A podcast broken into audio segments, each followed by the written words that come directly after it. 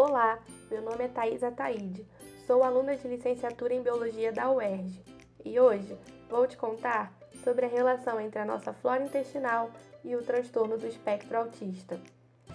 Você já ouviu falar que a alimentação pode influenciar o comportamento de algumas pessoas?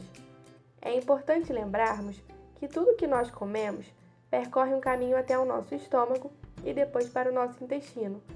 E a função do nosso intestino é retirar dos alimentos que ingerimos tudo que puder ser aproveitado, como nutrientes e água. Você sabia que no nosso trato gastrointestinal existem trilhões de micro-organismos como fungos, bactérias e vírus? Pois é, esse grupo de micro-organismos é chamado de microbiota.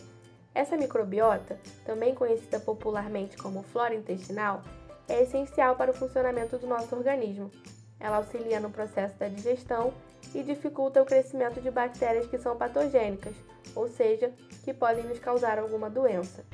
Tudo que nós comemos tem influência na nossa microbiota, então quanto mais rica a nossa dieta, mais rica será a nossa microbiota e isso reflete na nossa saúde intestinal.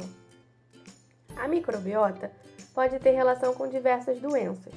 Uma delas é o transtorno do espectro autista. Estudos feitos nos Estados Unidos já demonstraram que a microbiota de pessoas com autismo é alterada. Isso porque as pessoas com autismo tendem a ser muito seletivas quando vão comer e costumam preferir alimentos com cores e texturas específicas. Além disso, elas também podem ter resistência a comer alimentos diferentes dos que estão habituadas. Dois alimentos muito presentes no café da manhã do brasileiro podem prejudicar o equilíbrio intestinal das pessoas com autismo, como o leite, que possui a proteína caseína, e o pão, que possui o glúten. Tanto a caseína quanto o glúten podem causar reações inflamatórias nas pessoas com autismo, influenciando na atividade cerebral e interferindo no comportamento delas. Alguns autores relatam que uma dieta livre de glúten e caseína pode resultar em uma melhora no desenvolvimento cognitivo na interação social e no comportamento das crianças que possuem autismo, mas esses efeitos estão ainda sendo mais bem estudados. Você conhece o Yakult?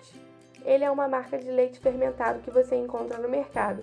Ele pode auxiliar na prevenção contra doenças intestinais, porque ele possui em sua constituição micro-organismos vivos e por isso ele é chamado de probiótico. Existe uma interação benéfica entre os probióticos e a microbiota intestinal. E existem vários alimentos em que os probióticos podem ser encontrados, como iogurtes, kefir, queijo e coalhada. Uma alternativa que tem sido estudada por Anne Gregory, da Universidade de Ohio, na tentativa de aliviar os sintomas digestivos e sociais das pessoas autistas, é o transplante de bactérias benéficas.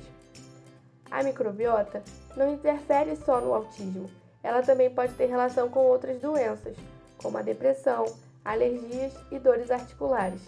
Ter uma alimentação ruim pode nos levar a ter alterações no humor, depressão e até mesmo doenças neurológicas. Essa influência toda do intestino na nossa atividade cerebral se dá porque nosso intestino possui cerca de 500 milhões de neurônios, que são as mesmas células que constituem o nosso cérebro, e por isso, muitos consideram o nosso intestino como um segundo cérebro.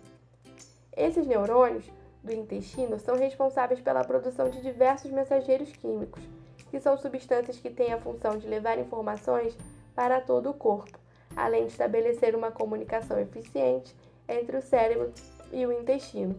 Então, se algo não está indo bem no intestino, isso pode ter influência no cérebro e vice-versa. Pois é, o nosso cérebro e o nosso intestino possuem uma conexão especial. Compartilhe essa história para que mais pessoas tenham acesso à divulgação científica. A ciência te empodera. Se empodere.